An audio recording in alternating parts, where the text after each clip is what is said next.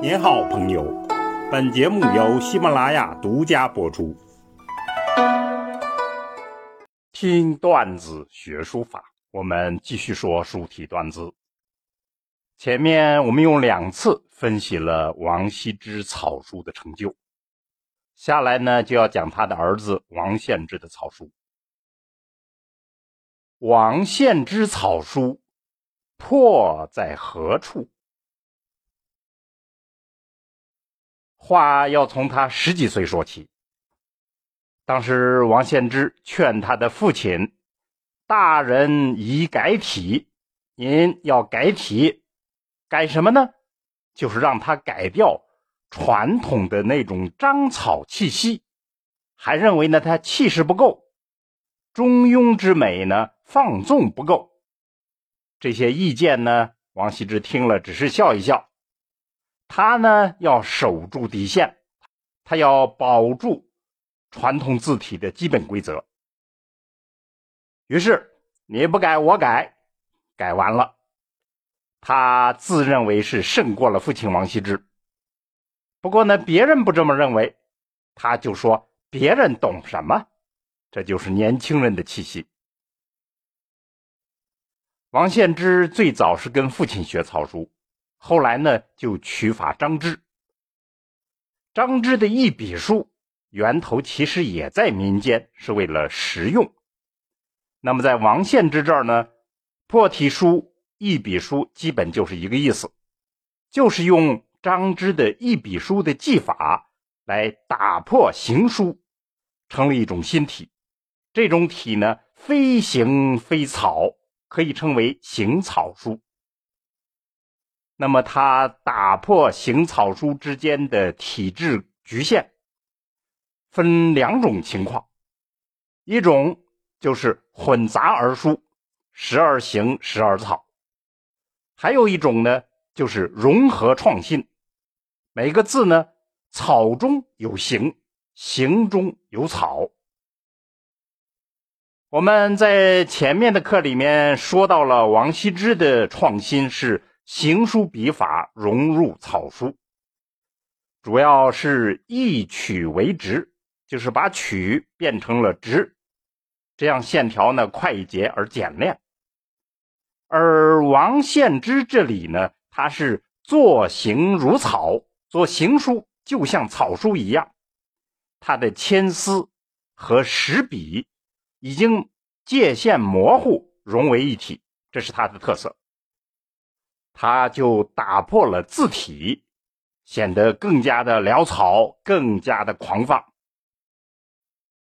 奉对帖，这是他的名帖，这是写给他前妻的一个帖。那么关于他的生平情况，我们在前面的节目讲过，大家可以回听了解。所以这个帖由于特殊的内容，而使他内心非常躁动。于是就产生了一些奇迹。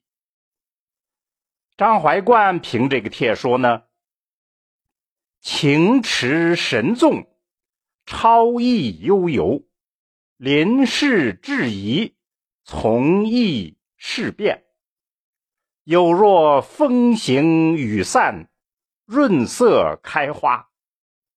笔法体式之中，最为风流者也。”大致意思就是说呢，这个帖呀，他写的神情放纵、从容而又飘逸，随机应变，然后任意而为，所以他就像风和雨一样，湿润了花叶，吹开了花朵。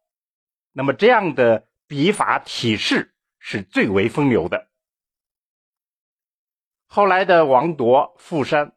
都是学习此帖的这种行书写法，追求一种连绵之趣，所以有了新奇感。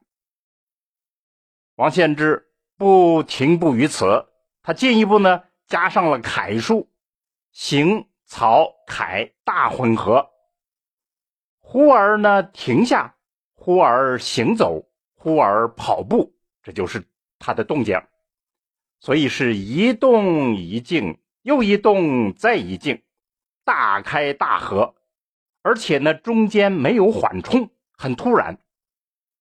这个最典型的就是《十二月帖》。他为什么这么写呢？他在追求一种新奇险峻的风格。书姑里面是这样评价他的：说流变简易，志在惊奇，就是他一心一意追求惊奇。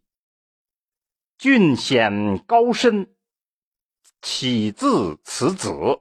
俊险高深这种风格呢，就从这位先生开始起了。